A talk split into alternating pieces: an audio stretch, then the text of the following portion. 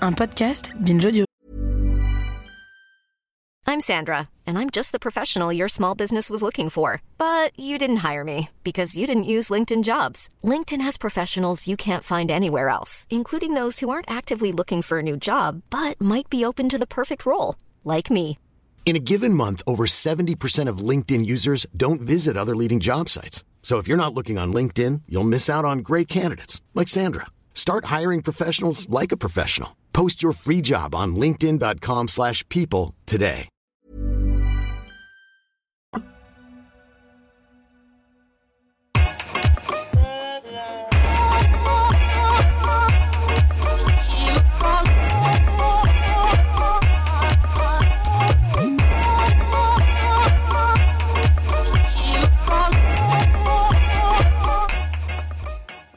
Bonjour Okaya. Bonjour Grace. Bienvenue dans ce nouvel épisode de Kif Taras, le podcast qui saute à pieds joints dans les questions raciales. Comme vous le savez si vous nous écoutez, nous parlons ici sans complexe d'arabes, d'asiatiques, de roms, de noirs, de juifs, de musulmans. Le 10 mai dernier, quand j'ai appris dans les actualités que le tribunal d'Evry déclarait irrecevable la plainte de Trantonia contre 14 grandes entreprises états-uniennes du secteur de l'agrochimie, dont Monsanto, en raison de leur implication dans la production du défoliant chimique nommé Agent Orange, j'ai envoyé un message de soutien à Trantonia et elle m'a répondu en ces termes Ne soyez pas désolés, on est en guerre et on se bat jusqu'à la fin, car la vérité est avec nous.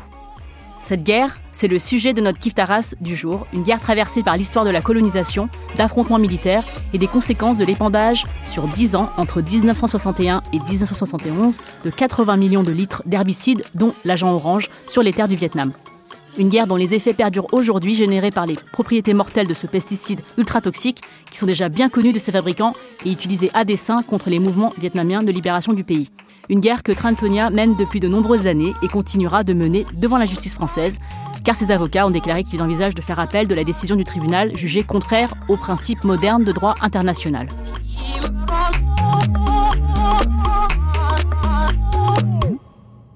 Et pour en parler, nous avons invité la première concernée. Nous avons le plaisir et l'honneur de vous recevoir, Trantonia, pour nous partager votre expérience sur la question. Bonjour et bienvenue. Bonjour. Bonjour, et puis merci de, de me laisser ce plaisir de vous rencontrer tout d'abord et puis de vous répondre.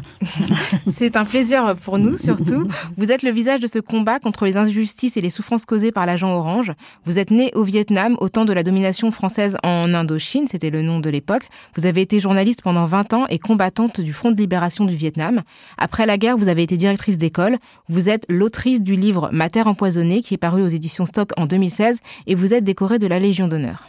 Je voudrais préciser que d'habitude dans Kiftaras, on tutoie nos invités, mais là, devant Madame Trantonia, je peux absolument pas euh, vous tutoyer. Et, euh, moi, en fait, moi, je voulais vous tutoyer, mais c'est Grace qui m'a qui m'a dissuadée. Non, euh, non, non, mais pour ça, euh, pour ça, je vais vous dire, j'ai toujours aimé la jeunesse. Donc, euh, de me tutoyer, ça me fait plaisir et puis ça m'honore. Ah bon. Et puis, euh, mais en tant qu'asiatique, en tant que vietnamienne, voyez, ça, ça dépend de l'âge. Donc, euh, vous pouvez m'appeler même euh, Tata. vous pouvez même me tutoyer. Et je n'en suis que bien honorée là. Ah bah merci beaucoup. Merci. Alors, moi j'ai un ami vietnamien qui m'a appris comment on dit votre nom en, en vietnamien parce que on- nous on dit Trantonia dans la prononciation française, mais en vietnamien c'est Chantonia. Est-ce que c'est ça?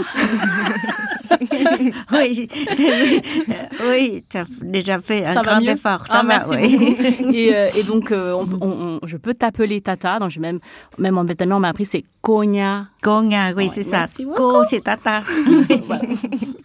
Et euh, dans, dans Kif Taras, on a un rituel euh, quand on reçoit nos invités, c'est qu'on leur demande euh, si euh, il ou elle se définit sur euh, le plan racial. Par exemple, moi je suis perçue comme en France comme une femme asiatique et Rokaya est perçue comme une femme noire. Donc tu viens de nous dire euh, en tant que femme vietnamienne, en tant que femme asiatique, est-ce que c'est comme ça que tu, tu es définie ici en France? Hum, Sincèrement, je, je ne pense pas souvent à, à ma race parce que j'ai beaucoup aimé la France depuis toute petite. Et puis, je suis venue ici. La France m'a accueillie. Les amis français aussi m'ont bien accueilli. Alors, c'est pour ça que je ne me sens pas complètement chez moi, mais je me sens dans un pays ami. Et surtout que après, je suis devenue citoyenne française. Et après que cette citoyenneté m'a permis de faire ce procès, alors j'ai une grande gratitude avec la France. Quoi. Voilà. Et tu, tu es citoyenne française et décorée de la Légion d'honneur. Oui. Je précise. Donc c'est pas tout le monde, c'est pas tous les citoyens français qui le sont. Euh, Donc tu es née en 1942 dans une région dans, euh, qui est située dans le sud du Vietnam à une époque où elle s'appelait encore euh, Cochinchine et tu fais- et faisait partie de l'Indochine française. Tu as été scolarisée dans une école à Saigon où tu étais l'une des rares élèves anamites parmi les françaises et euh, vous avez appris donc à l'époque tu as appris l'histoire cette fameuse histoire qu'on apprenait aux anciens colonisés nos ancêtres les Gaulois. Ouais, voilà. Est-ce que les injustices de l'occupation française du Vietnam te pesaient déjà et à quel a été le déclic pour ton engagement dans l'indépendance de, de ton pays Tout d'abord, il faut comprendre que tous les Asiatiques, et les, surtout les Vietnamiens, euh, font bien attention à, comment on appelle, parce que je suis née en l'année du cheval. On fait attention aux signes astrologiques. Aux Oui. signes, voilà. Alors moi, je porte le signe euh, du cheval. Ma grand-mère a dit aussi que mais, ma pauvre petite, tu portes euh, le fardeau du monde euh, sur tes épaules parce que tu, tu as le signe là. Et aujourd'hui, je peux vous dire à vous que je ne suis pas un simple cheval. le cheval, le cheval de guerre. Un cheval de Troie. Non, pas de Troie, mais de guerre. Parce que là, euh, on en reparlera après, parce que euh, vous pouvez me, demander pourquoi je continue le combat, parce que je suis un cheval de guerre. voilà. Donc, Moi aussi, je suis cheval, donc je suis contente Ah de savoir. Ouais, je, je, Moi, je, j'aime suis chèvre. Cette, symbolique. Bon, bah, c'est très très bien, chèvre aussi. bon, euh, la question... La question, c'était sur les injustices euh, de l'occupation coloniale. Est-ce que tu en as pris conscience très jeune? Et en fait, qu'est-ce qui a provoqué ton désir d'engagement contre cette, cette colonisation? Mon père biologique, il était officier dans de l'armée française. Oui, mais il était quand même un patriote. Et puis, il se battait aussi pour notre indépendance. Après son décès, ma mère, avec ses quatre enfants, elle nous a emmenés à Saigon. Et c'est grâce à, mon père qu'on m'a accepté au lycée Marie Curie. De là, mon français. Ah, voilà. Mais euh, dès 8 ans, ma mère euh, m'a déjà demandé de faire des, des missions. C'est-à-dire que dès 8 ans, j'étais devenue déjà une agent de liaison. Une espionne.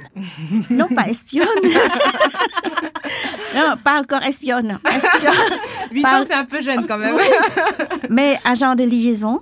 Et puis, euh, vous pouvez vous imaginer, là, à 8 ans, en balbutiant à, à mon oreille, tiens, tu vas là, tu remets ça, une petite lettre enroulée comme une, un bout de cigarette, quoi. Tu remets ça, mais tu ne le dis à personne, parce que si tu le dis, ben, ben, on sera tous en danger. Vous Donc, euh, c'est ce secret-là, c'est tout ça qui m'a rendue heureuse et fière aussi, parce que on ne m'a pas expliqué ce que je fais, mais quand même, j'ai bien deviné que c'est quand même une mission importante. Donc, euh, à 8 ans, j'étais déjà devenue militante, pas espionne encore. pas encore. Et puis, euh, euh, j'ai vu, j'ai vu quand même de mes yeux les soldats français, surtout les légionnaires. Donc, je n'aimais pas du tout les légionnaires parce que euh, j'étais à Saigon. Mais mon village natal était pas à Saigon, mais à Thơ, dans le delta du Mekong. Et même, euh, j'ai des tantes qui étaient, euh, comment là, euh, pas battues, mais Qui ont subi des violences, euh, qui ont été. Voilà. ouais. donc, et puis ils ont euh, Par les légionnaires, c'est ça? par les légionnaires D'accord. souvent. Et aussi, euh, mon village natal a été incendié, brûlé aussi par ces troupes de légionnaires. Donc, j'ai peur des légionnaires, je les aime pas. Donc, j'ai vu déjà l'injustice, les cruautés, les méchancetés de, de la guerre. Ma mère ne m'a pas tout expliqué, seulement parce que j'étais dans une, euh, dans une école française. Donc j'apprenais le français bien avant le vietnamien et c'était ma mère qui m'apprenait le vietnamien en m'apprenant aussi l'histoire euh, de mon pays, en m'emmenant dans les orphelinats, partager aussi euh, même les repas des petits orphelins. Donc elle m'a appris dès mon enfance l'amour envers les plus malheureux que moi, partager avec les plus malheureux que moi. Et c'est pour ça que aujourd'hui, si je suis comme ça devant vous, je ne sais pas si vous allez m'aimer. Mais la femme, la vieille tata que vous avez devant vous, là, si elle a le cœur pour l'humanité, pour les, les malheureux, je pense beaucoup à ma mère et je la remercie.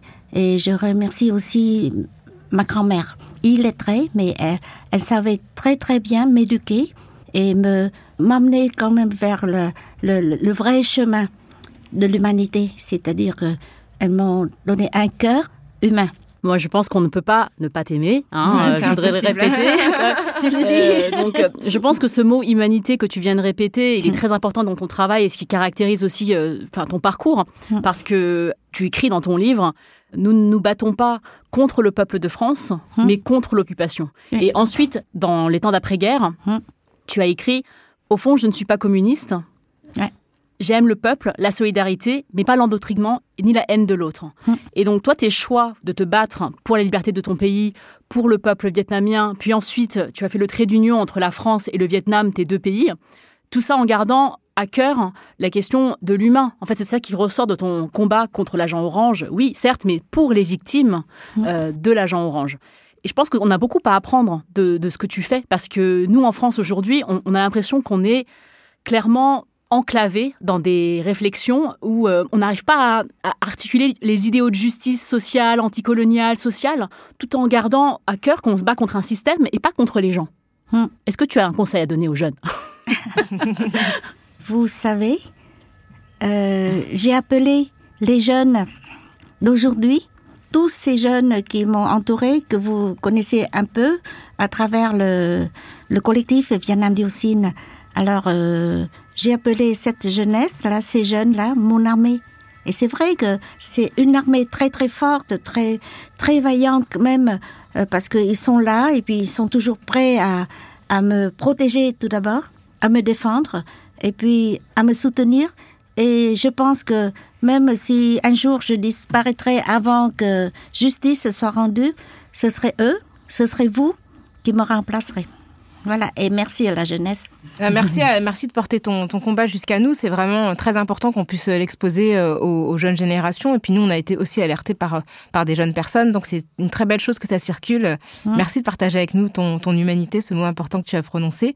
Et donc en 1966, euh, tu as été exposé à, à l'agent orange. En 1968, tu donnes naissance à ta première fille qui, hélas, succombera aux effets de cet agent à l'âge de 17 mois l'année suivante. Comme des millions de Vietnamiens, le chiffre est estimé entre 2 et à 5 millions de victimes. Tes enfants et toi souffrez de maladies liées à cette exposition depuis des cancers, des malformations, des maladies dégénératives graves, des perturbateurs endocriniens. Il existe au Vietnam une vingtaine de centres de soins euh, de victimes de l'agent orange, bien que de nombreuses victimes soient prises en charge dans leur famille directement. Est-ce que tu peux nous expliquer la façon dont cet agent orange a été utilisé au Vietnam et quelles sont les conséquences sur les populations aujourd'hui? Et qu'est-ce que ton combat pour la reconnaissance de ce crime peut apporter aux victimes justement qui sont très nombreuses? C'était à partir de 1965 que l'armée américaine a participé en direct à la guerre du, euh, du Vietnam. Donc euh, la conclusion euh, du tribunal n'est pas juste parce que la guerre, ce n'est pas nous qui avons déclaré. Même vous qui la subissez en fait. Oui, voilà. Le Vous avez été Vietnam a attaqué, subi même. la guerre. Vous avez Ouais. atta- Oui. attaqué en fait. Et, et l'agent a été dispersé en fait à travers Alors, les épandages. Ils ont euh, épandé ce qu'on appelait tout d'abord les défoliants. C'est pour détruire la nature. Je mets quand même entre parenthèses pour ne pas oublier. Alors que, au plaidoirie, l'avocat de la partie adverse a dit que c'est que des petites gouttelettes qui tombaient, qui n'arrivaient même pas jusqu'au sol. C'est pour ça que Madame Nga, elle ment. Et puis après, elle a dit, mais elle est quand même euh, euh, sotte. S-O-T-E, là. Il t'a traité de sotte hein. Oui, parce C'est qu'elle m'a dit, c'est mais, tellement irrespectueux. euh, mais pourquoi elle ne, elle ne sait pas, euh, elle n'est pas, n'a pas fui cet endroit, les épandages? Mais euh, C'est vraiment de l'ignorance. c'est-à-dire c'est que de- Non mais comment dans les non, années non, 60 non, enfin, mais ça, ça, ça montre leur méchanceté. Mm. c'est- Ouais. même parce que ils me, eux ils me disent que c'est pas toxique, mais il, il a dit aussi mais il faut épandre ces, ce produit pour protéger notre armée. Alors, mais l'armée américaine, pourquoi cette armée là est présente dans, dans notre sur notre territoire? Et pourquoi Madame Nga ne s'est pas enfuie de cet endroit Alors que c'était chez vous Ouais. Enfin, c'est quand même incroyable. Donc, Mais- tu pas envie de chez toi. Ah oui, mais euh, pour fuir ces petites gouttelettes, Oui, vous toi, voyez, toi, tu l'as senti sur ton corps. Tu as, re- tu, t'étais- non tu- seulement j'ai senti, mais ça m'a enveloppé. Mm. Et puis tout de suite après, là, euh, euh, je grattais et puis je toussais. Tu toussais, ouais. Et je, je, je, je m'étouffais. Mm. vous voyez mais euh, mais c'était très vite oublié parce que tu sais que pendant la guerre, pendant la résistance, dans une journée, combien de- d'incidents s'est passé Donc euh, un petit incident pour moi à ce moment-là, c'était un petit incident de recevoir le défoliant et puis après on se lave. Mais je ne savais pas que à partir de là, alors j'ai eu la gale et puis j'étais très fragilisée et puis je commençais à être très malade alors qu'avant, parce que comme j'étais très jeune, avant j'étais mince, mais j'étais très très forte quand même de santé. Je n'avais rien, même dans la vie de Maki, parce que il y a une avocate de, des firmes qui dit mais si vous avez euh, des maladies c'est parce que c'est le mode de vie de guerre et puis maintenant vous êtes âgé donc c'est normal que vous non c'est pas vrai mais euh, C'est ce que tu as pensé pendant très longtemps. Et tu le dis dans ton livre que quand tes enfants ont souffert de cette euh, de malformation ou de, de conséquences de l'agent orange, que toi-même tu tu en souffrais, tu as cru que c'était de ta faute parce que tu avais vécu dans le maquis, que les conditions sanitaires étaient déplorables, bien sûr, et tu as culpabilisé en fait pour euh, pour, cette euh, ouais. c'est- seulement quand tu as été diagnostiqué avec 5 des 17 maladies qui sont répertoriées et attribuées à l'exposition à l'agent orange que tu as compris que tout ce que tu vivais depuis cette date, depuis cette exposition, et tout ce que tes enfants endurent et que d'autres Vietnamiens et Vietnamiennes endurent, c'est lié directement à l'agent orange. C'est donc prouvé scientifiquement. Il n'y a pas de. C'est vraiment lié à cette exposition. Et je vais te dire, ce qui est plus malheureux, pour moi et pour toutes les mères victimes de l'agent orange, c'est que quand un enfant est né avec des malformations, comme la mienne, euh, ma première petite fille, elle est née avec des malformations, donc elle était toujours malade, elle ne pouvait même pas respirer. Ce qui me fait souffrir, c'est le regard des autres, parce que superstitieux, on pense toujours que peut-être dans des vies antérieures, j'aurais peut-être commis quelques fautes, quelques crimes, etc. pour que aujourd'hui euh, justice soit rendue sur ma fille, voyez? Et toutes les autres mères au début des années euh, après la guerre, là, que des enfants sont nés comme monstres, comme handicapés, c'était les mères qui étaient accusées, alors que elle, elle était déjà très très malheureuse.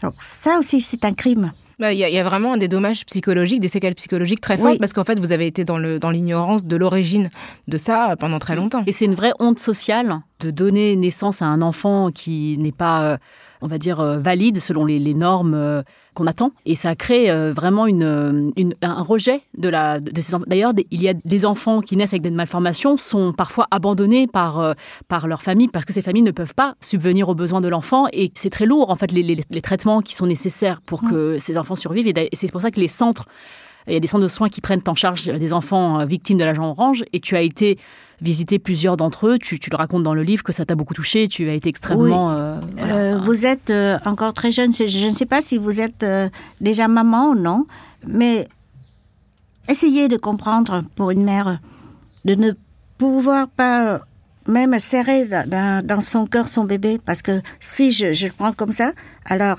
elle ne pouvait plus respirer. Et les autres mamans qui ont fait des, des, des monstres comme, alors même les villageois les ont repoussés dans un coin très loin du village. Elles sont reconnues, elles ont été reconnues comme coupables. Donc, euh, on ne parle pas encore euh, des handicaps, des monstres, des enfants aujourd'hui aussi très handicapés, mais déjà psychologiquement, mentalement, c'est déjà un crime, un grand crime que le monde doit reconnaître.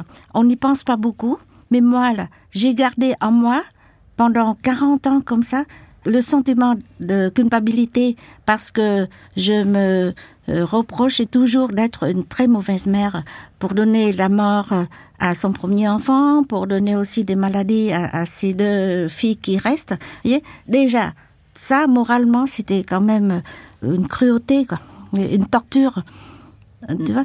On dit toujours que les, euh, les plaies euh, finissent euh, par se cicatriser et puis après on oublie. On peut jamais oublier.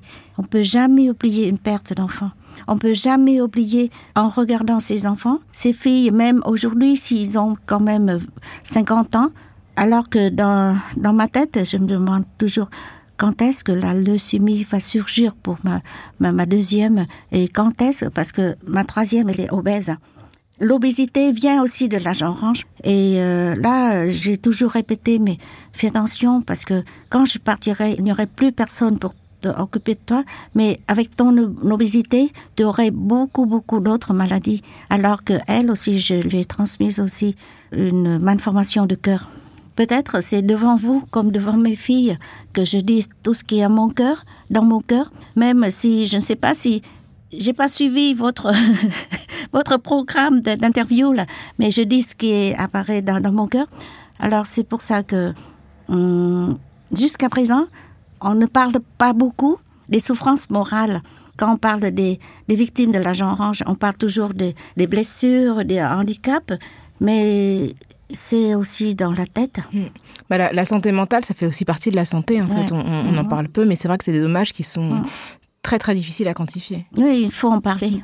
Et, et d'une manière générale, on entend très peu parler des conséquences de l'agent orange aujourd'hui, alors que ces conséquences, elles sont encore euh, ben, très pénibles pour les personnes qui ont été exposées. Et ce que vous avez appelé le mutisme autour des conséquences de l'agent orange, c'est aussi un continuum euh, des violences coloniales et impérialistes dans la société aujourd'hui qui est globalisée et, et, qui sont liées à la question économique qui est inséparable de la question coloniale. Et dans la tribune que euh, le collectif Vietnam Dioxine a publié euh, dans Mediapart euh, le 7 août 2020, en marge de la journée des victimes de l'agent orange qui a lieu tous les ans le 10 août, vous mettez en, en exergue en fait la, les relations diplomatique et économique avec les États-Unis, entre le Vietnam et les États-Unis. Euh, donc tout, ce qui s'est l'embargo économique américain qui s'est terminé en 94 et euh, l'essor des échanges économiques entre, les deux pays qui contribuent à rendre au silence en fait les agents, enfin les victimes de l'agent orange parce que euh, en fait c'est difficile de, de, parler des conséquences de la guerre encore aujourd'hui. Oui, c'est l'embargo dans le temps qui a retardé quand même tous nos combats. Euh, toutes les plaintes. Alors c'est un secret euh, gouvernement entre deux gouvernements, mais je pense qu'aujourd'hui c'est un secret de polichinelle, quoi, parce que tout le monde le sait.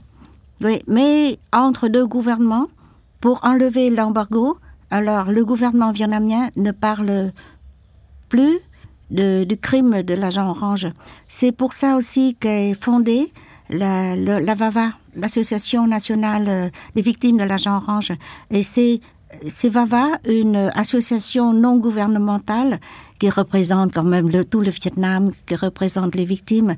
Et c'est VAVA qui a amené par trois fois trois groupes de, de victimes de l'agent orange aux États-Unis. Et par trois fois, ça a été débouté sans aucune explication. Hey, I'm Ryan Reynolds. Recently, I asked Mint Mobile's legal team if big wireless companies are allowed to raise prices due to inflation. They said yes. And then when I asked if raising prices technically violates those onerous two year contracts, they said, What the f are you talking about, you insane Hollywood ass? So to recap, we're cutting the price of Mint Unlimited from $30 a month to just $15 a month. Give it a try at mintmobile.com slash switch. $45 up front for three months plus taxes and fees. Promo for new customers for limited time. Unlimited more than 40 gigabytes per month. Slows. Full terms at mintmobile.com. Justement, euh, bah, contrairement aux vétérans, les Vietnamiens ont été exclus des compensations qui ont été liées à l'exposition euh, à ce pesticide. Et donc, certains parlent de racisme environnemental, puisque en fait, certaines personnes, euh, du fait de leur origine, sont compensées et d'autres ne le sont pas. Il y a une inégalité euh, vraiment d'accès à la compensation. Et puis, euh, les violentes, de manière générale, les violences et les destructions relatives à la planète frappent de plein fouet les populations les plus pauvres et les plus exclues. Comment vous regardez ces choses-là, le fait que les Vietnamiens en fait n'aient pas de recours euh, ni en France ni aux États-Unis, alors que des vétérans américains qui étaient euh, dans une position euh, guerrière, ce sont eux qui sont venus attaquer le Vietnam, eux ont reçu une compensation, alors que c'était une décision de leur de gouvernement. Si le gouvernement américain dédommage les victimes vietnamiennes, cela veut dire que ils ont commis un crime au Vietnam. Vous voyez, c'est une explication quoi. Moi aussi, je suis déboutée. Aujourd'hui, toutes les firmes américaines qui ont produit de l'agent orange pendant la guerre du Vietnam, ils se battent férocement. Ils n'hésitent pas à faire des mensonges, à tout ça. C'est parce que si me laissent gagner, cela veut dire aussi euh, qu'ils doivent reconnaître leurs crimes. Et s'ils doivent reconnaître leurs crimes, ils doivent dédommager non seulement Tonga, ils doivent dédommager des millions de victimes au Vietnam, des milliers de victimes dans d'autres pays. Et euh, je voudrais vous dire aussi que j'étais aux États-Unis. J'ai rencontré aussi euh, des victimes euh, de l'agent orange américaine. Les souffrances sont identiques et je les aime beaucoup. Mais pourquoi ils ne s'expriment pas? C'est aussi par un accord secret. On reçoit de l'argent, on ferme la bouche. Donc, je pense aussi au racisme mais je pense aussi à, cette autre raison que je vous ai exprimée. Mais la raison des il y a plein de raisons. En fait, il y a les intérêts économiques du Vietnam, euh, le, fait que les victimes américaines, en fait, on leur a demandé de tout simplement pas s'exprimer en échange d'une compensation, mm. et puis l'absence de recours euh, en fait des personnes du Vietnam. Et c'est dommage mm. aussi que la compensation n'est pas terrible. Hein. Mm. Ah oui, c'est oui, il n'en reste plus. Et cela fait déjà des années que les victimes américaines n'ont plus reçu euh, de l'argent. Et ce qu'on voit aussi dans le, documentaire euh, Agent Orange, la dernière bataille, dans lequel euh, tu apparais de Alan Anderson et Kate Taverna, qui est passé sur Arte l'année dernière, c'est que les enfants des personnes qui auraient reçu de l'argent pour compenser leur traumatisme euh, lié à l'exposition, leurs enfants n'ont pas ce droit-là. C'est-à-dire que les, enfants, donc on voit que l'agent orange s'infile dans les tissus et reste dans le corps et est transmis par la grossesse, par la maternité. Et les, enfants qui, naissent aussi avec des, des, problèmes liés à l'agent orange n'ont plus cette possibilité de recourir contre les, les fabricants. Et ça aussi, c'est un déni de justice. Tu parles des enfants américains. Oui, des enfants américains. Oui, c'est vrai? Euh, c'est seulement l'ancien le, soldat qui a reçu de l'argent, mais pas leur, leur enfant. Et euh, quand j'étais euh, à New York, j'ai rencontré une fille qui est venue m'embrasser, m'enlacer en pleurant. Elle dit mais et puis bon mais je l'ai consolée. Elle m'a demandé si je peux t'appeler maman parce que près de toi je me sens plus calme. Alors que là j'ai plein de haine dans mon cœur. C'est vrai que c'est de l'injustice parce que l'argent orange tue encore et crée toujours des malheureux, des misérables, même pendant très très longtemps. Très très longtemps parce que aujourd'hui, les recherches euh, scientifiques disent que peut-être ça va continuer même pendant 100 ans. Et c'est pour ça qu'il faut se battre. Il faut que. Et puis je, je, je vous demande si l'agent orange n'est pas toxique, si l'agent orange ne ravage pas la nature et l'humain, pourquoi euh, le gouvernement américain n'ose pas reconnaître leurs crimes. Mais pourquoi? Sous forme d'aide humanitaire. Ils viennent au Vietnam des, intoxiqués, les, aéroports. Pourquoi, si c'est pas toxique? Pourquoi ils dépensent tant d'argent pour les intoxiquer, mais ils ne veulent pas reconnaître leurs leur crimes Et moi, je pense que même euh, avec vous, mes enfants, avec mes enfants, je dis toujours que quand on commet une petite faute, il faut avoir le courage de le reconnaître. Donc, euh, si les firmes américaines qui ont produit de l'argent orange pendant la guerre du Vietnam, s'ils ont le courage de reconnaître leur fait, le Vietnam ne demandera pas de les tuer. Le Vietnam demanderait seulement au gouvernement et aux firmes-là de se réunir, de se rassembler pour réparer le fait. Et moi aussi, si je fais ce combat, c'est parce que j'ai jamais eu une arme pour tuer qui que ce soit, mais j'espère quand même qu'ils auraient le courage de reconnaître euh, ce qu'ils ont mal fait. Et après, bon, euh, les Vietnamiens ne sont pas rancuniers. Donc après, on se réunit et puis sous forme de même d'activité humanitaire, mais quelque chose d'autre, mais que les victimes de l'agent orange soient quand même aidées qu'ils arrivent quand même à vivre dignement leur vie. C'est tout ce que les, victimes de l'agent orange du Vietnam attendent, espèrent et demandent aussi à notre gouvernement vietnamien et au gouvernement américain et aux firmes qui ont produit ce produit aussi. Merci. Et à travers l'agent orange et le tu mènes, euh, il y a tout l'enjeu de la reconnaissance du crime d'écocide euh, aujourd'hui. C'est à propos de l'agent orange que le terme écocide est utilisé pour la première fois. C'était en 70 par le biologiste Arthur Galston. Et en 2021, le Parlement européen a reconnu euh, l'écocide. Et aujourd'hui, ce que la prochaine étape, c'est de porter euh, cette et de qualifier de crime en fait de droit pénal international. Donc c'est un combat qui est notamment porté par les eurodéputés Marie Toussaint et Salima Yenbou. En France, la Convention citoyenne pour le climat a réclamé la, création du crime d'écocide. Elle a été transposée en avril par l'Assemblée nationale sous, la forme d'un délit, donc ce qui est une déception puisque c'est une catégorie pénale qui est moindre et qui risque d'ailleurs d'être rejetée pour des questions de conformité à la Constitution. Donc ça, c'est quelque chose qui est encore en cours. Toi, Konya, tu es très active dans les mouvements pour l'écologie. Donc c'est, euh, il y a vraiment une interconnexion entre la lutte que tu mènes, la lutte euh, euh, de justice sociale, euh, avec euh, donc tout ce qui est autour de nous, l'écologie, le sexisme, le racisme, les luttes LGBTQIA, la, transphobie, voilà, le validisme, tout ça c'est lié. Est-ce que toi tu te sens euh, au cœur de tout ça? Oui, je suis toujours contre l'injustice. Et quand je fais une injustice, où qu'elle soit, euh, quelle qu'elle soit, mais je, je, je me sens révoltée. Alors c'est pour ça que j'ai bien réfléchi depuis le 10 mai, mais je pense que euh, c'est vrai que euh, la conclusion du tribunal d'Evry nous met en colère, mais nous rend encore plus forts, et surtout pour le, combat contre le crime de l'écocide, parce que voilà, mais le combat dans le monde entier, et ils sont plus forts que moi, le combat contre le crime de l'écocide. Donc euh, ça va inciter encore la colère, parce que la conclusion n'est pas raisonnable. Et même, euh, je, je reprends le, terme, le- leur terme, c'est-à-dire que pour moi, la conclusion est irrecevable aussi. Donc, ça va, non seulement ça va pousser tous ceux qui me soutiennent, et vous avez vu que depuis le, le- le 11 mai, personne n'a peur. Tous ceux qui aiment la, la- la justice euh, sont contrariés. Ils ont utilisé des mots très très durs aussi que je ne peux pas répéter, mais c'est-à-dire que tout le monde est avec moi et je me sens encore euh, déçue mais plus forte parce que c'est cette conclusion qui m'a rendue encore plus forte par la déception. Oui, voilà. Et personne n'est- découragé. Alors, Marie Toussaint, hier, m'a envoyé aussi un message. Je l'ai remercié seulement parce que j'ai pas le temps de le dire, mais je crois qu'elle va encore se battre plus férocement. Merci beaucoup, Merci euh, beaucoup. Trentenia. Vraiment, on, a, nous, on, a- on reçoit en direct euh, tout le pouvoir et la puissance euh, que tu dégages. C'est vraiment quelque chose de- d'exceptionnel de, pouvoir euh, t'avoir ici. Moi, j'ai une dernière question qui est vraiment sur l'ordre des mots parce que tu parles de la puissance des mots et je pense que c'est très moi je suis très déçue par exemple quand je vais sur le site des vétérans américains et que je lis que l'agent orange n'est pas considéré comme une arme de destruction massive mais comme ils, utilisent le mot herbicide tactique donc en fait ce mot herbicide tactique c'est on, on parle pas des effets donc, de, de l'agent orange mais on parle de.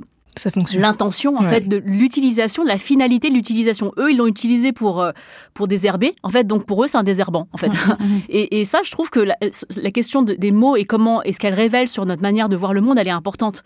Et moi, j'ai une question sur euh, quand j'ai lu ton livre Ma terre empoisonnée. J'ai été au cœur euh, du maquis euh, à tes côtés. C'est-à-dire que je, je voyais tout ce que tu as traversé.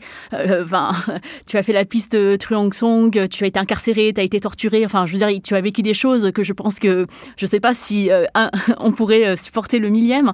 Et quand on a vécu la guerre du Vietnam, enfin la guerre du Vietnam contre les États-Unis de l'intérieur, et que et qu'on voit l'euphémisation, la, la romanticisation de la guerre et parfois même la glamorisation de la guerre du Vietnam. Je ne sais pas si tu as vu, toi, ces films américains qui racontent la guerre du point de vue des vaincus, mais de manière de avec l'arrogance des vainqueurs. Qu'est-ce qu'on peut ressentir quand on voit ça, quand on voit... Moi, je sais que, par exemple, il y a- il y, a un cocktail qui s'appelle le B-52. Et dans ton livre, tu dis que le B-52, en fait, c'est c'est cet avion euh, avec son gros ventre plein de bombes qui vient et qui... qui c'est quelque chose... Ça peut pas être un cocktail, en fait. On peut pas le boire. Et, Bah, c'est je- une arme de guerre. En fait, c'est un, un avion qui est destiné à tuer et à supprimer des gens. Donc c'est vrai que c'est c'est c'est fou en fait d'en avoir fait quelque chose de pop quoi. Et je me rappelle d'un d'un restaurant parisien très récemment qui a créé un burger qui s'appelait le, le burger Napalm. Donc, C'est-à-dire qu'on en est à des... En fait, on, on oublie ce que signifie... Enfin, on ne veut pas savoir ce que signifie la guerre. Et on, on est constamment dans cette entreprise de, euh, de la rendre euh, exploitable commercialement, en fait. Et toi qui as vécu ça de l'intérieur, dans ta chair, et qui le vis encore aujourd'hui, les conséquences de cette guerre, comment est-ce que tu peux regarder l'humanité en face et être aussi positive? Mais euh, ce sont des criminels, ce sont des gens qui n'ont ni conscience ni âme. Et puis, euh, ce n'est pas les peuples. Ce que j'ai dans mon cœur, c'est l'amour des peuples du monde entier. Si je vous raconte que ma mère, qui était euh, présidente de l'Union des femmes de la libération, et tu sais comment elle a été tuée? Elle a été tuée par les Américains. Elle a été ensevelie, on peut pas dire enterrée, parce qu'ensevelie, assise, Les mains dans le dos. main dans le dos, liée, jambes liées, et sans aucune sépulture. Sépulture. oui. Voilà. Je l'ai cherché pendant plus de 30 ans. Je l'ai retrouvé grâce à un médium. Hmm. Tu racontes ça dans le livre, c'est axé, c'est vraiment fascinant. Ah ouais. Et euh, j'ai été, euh, j'ai été torturée enceinte de 4 mois. On m'a suspendue pour me battre. Par les mains, on t'a suspendu par les mains. ouais. Oui. Et euh, les séquelles, c'est que aujourd'hui j'ai toujours des maux de tête, des maux de tête comme ça. On n'arrive même pas à décerner la cause de ces maux de tête, mais ça c'est permanent. Et pourquoi j'arrive quand même à regarder le monde entier, même euh, les Américains, avec euh, euh, un regard passible? C'est parce que ma mère a dit Nga les peuples du monde entier ne sont pas nos ennemis. Nos ennemis, ce ne sont que ceux qui sèment la guerre. Et euh, l'histoire du Vietnam et l'histoire des guerres continuent euh, comme ça pendant des siècles et des siècles. Et aujourd'hui même, on est toujours menacé. Donc, euh, on arrive quand même à garder notre calme et notre lucidité contre toutes les, populations, tous les peuples, même les peuples qui nous ont envahis. Alors c'est pour ça que je garde toujours en moi cet amour-là. Je garde toujours en moi cette euh, confiance et puis cette détermination. Et pour euh, terminer, je vous dis que le combat qui porte le nom de Tandonga, c'est pas un combat pour Tandonga. C'est un combat non seulement pour les Vietnamiens, mais aussi pour les Américains, pour les compatriotes, les gens, les producteurs euh, de, de l'agent orange. Et, et si vous pouvez euh, en contact avec un Américain qui s'appelle Monsieur James White, qui a écrit un livre en anglais, traduit en vietnamien, c'est le Pieds nus, esprit de fer. Alors là, c'est un exemple de l'arroseur arrosé. Parce que son père, un amiral, a demandé au gouvernement américain de dépendre de la- l'agent orange le long des, des- fleuves du delta du Mekong parce que son fils, étant dans l'armée américaine, était là. Donc, euh, voulant protéger son fils, il a demandé de détruire toute la nature du delta du Mekong. Et en rentrant de guerre, c'est ce fils même qui était atteint de, de l'agent orange et puis qui était mort d'un cancer et laissant aujourd'hui aussi sa progéniture euh, aussi victime de, ce poison. Monsieur Jemwant, lui, il avait une haine terrible contre les Vietnamiens et contre les soldats vietnamiens. Il était venu avec son père au Vietnam. Ils étaient très bien accueillis. Et puis, lui tout seul, il se rapprochait euh, des villageois et puis des soldats, etc. Et rentrant, il avait totalement changé. Il avait vu que ce n'étaient pas les Vietnamiens, même euh, ceux qu'il appelait les Vici, la Viet Cong, mais ce sont les Américains. Et à partir de là, c'est M. John White qui lutte avec acharnement contre ces crimes de guerre.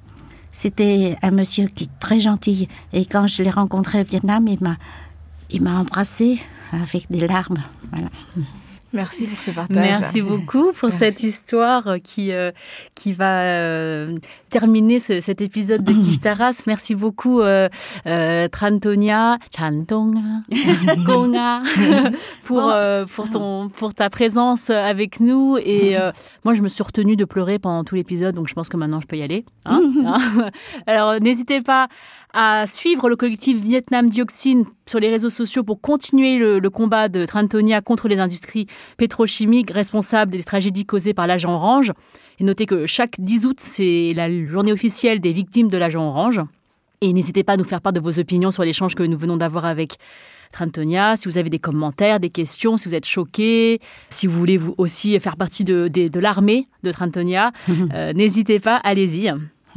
Bah merci, oui, je, me joins aux remerciements et à l'émotion de grâce. en fait, on, pourrait t'écouter pendant des heures, donc je te remercie de nous avoir fait ce cadeau, euh, de nous transmettre euh, à la fois ton expérience, euh, tes émotions, et vraiment, je, je me sens très honorée d'avoir pu directement assister à cette et prendre part à cette conversation.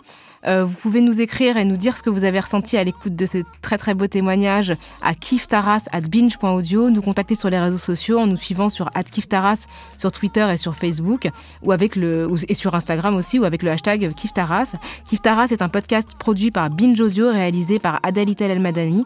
Merci à Camille Regache et à Nami Titi pour l'édition. On se retrouve très vite pour une nouvelle plongée dans les questions raciales. Merci Rokaya. Merci Grace. Merci, Nia. Merci à vous.